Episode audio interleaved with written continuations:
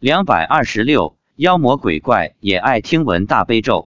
发表日期：二零一一年九月二十九日。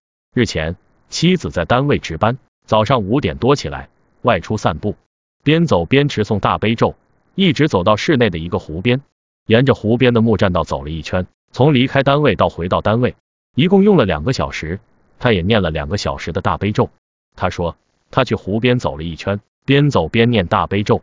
很多妖魔鬼怪都跑来听，鬼道的鸡、鸭、蛇及孤魂野鬼也都跑来听他念大悲咒。我说，妖怪和魔也爱听。妻子说，是的。我问，你说的魔是天魔还是魔鬼？他说，是天魔。我说，妖怪长什么样？他说，有的跟人差不多，有的像水草一样，什么样的都有。我又问，他们也爱听大悲咒，为什么？妻子说，他们说他们很喜欢听。听了感觉会很舒服。他说，湖里的鱼也说爱听，但他们不会念。妻子告诉他们，有很多动物听了大悲咒后都往生了。你们想不想往生极乐世界？湖里的鱼说，想。